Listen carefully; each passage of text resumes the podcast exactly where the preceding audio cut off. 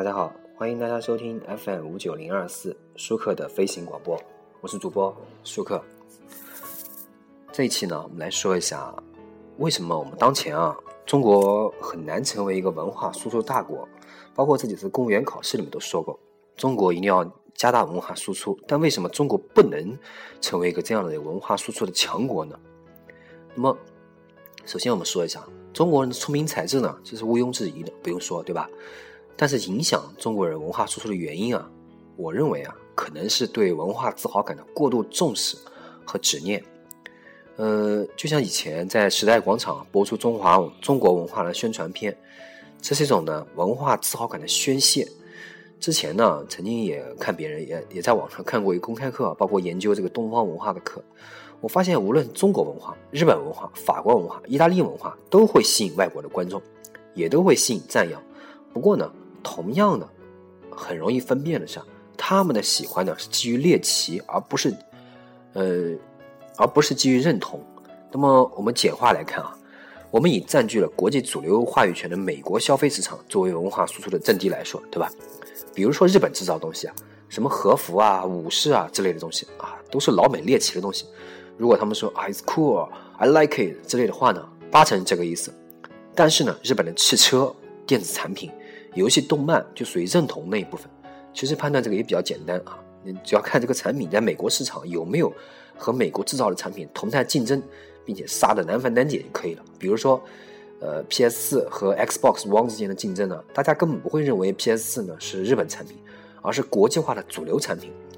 那当时的《最终幻想十三》啊，当年被 Game Trailer 痛心疾首的评为本年度失望之作，也是这个意思。那么为什么被评为失望之作反而这个意思呢？因为即使在老美的心目中啊，《最终幻想》也是主流语境下的巨作，怎么能混到这种地步呢？如果被评为惊喜之作，那没有什么好高兴的。这作品呢，毫无群众基础，只是突然冒出去了，啊，出来对吧？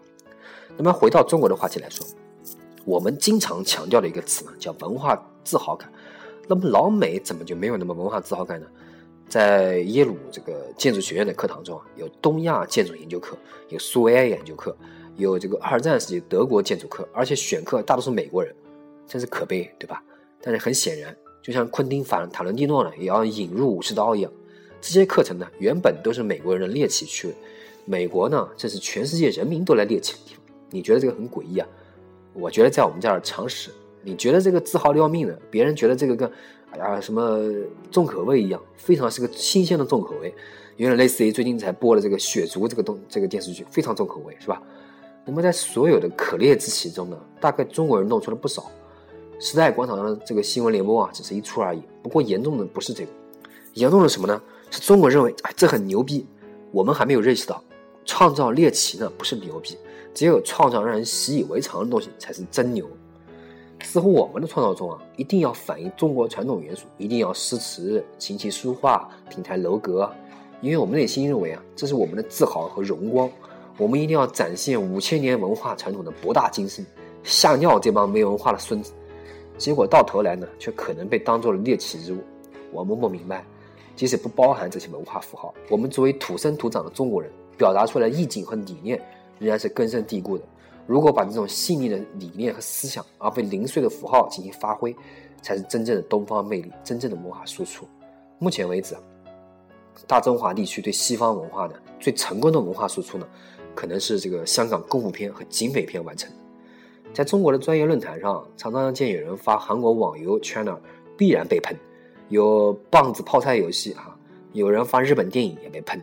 小日本还能拍穿着衣服的片子啊，有人发法国动画。也被喷，节奏这么慢，法国人太莫名其妙了。洋溢的呢是到处是同样莫名其妙的自豪感，因为中国的网游既不如日本，呃韩国，电影呢不如日本，动画业呢不如法国，或者说呢就是这莫名其妙的自豪感才是阻碍的根源呢。其实呢，我还是希望大家不要在乎文化自豪感的那天道理，或者说呢，自豪感来自心里，无需多说。我们说到美国呢，这帮没有文化自豪感人，到底有没有文化自豪感呢？有。反而就是在他们对于外国文化的热衷中，热衷中啊，因为他们根本不怕外国文明会腐蚀他们，他们的文化正在腐蚀全世界。既然假惺惺的假装喜欢一些没落的文明，那又何妨？所以呢，反过来说，我们声嘶力竭的反复强调我们的自豪感，原来是源于早已迷失的恐惧感。好，感谢大家收听本期舒克的飞行广播，我是主播舒克，谢谢大家，再见。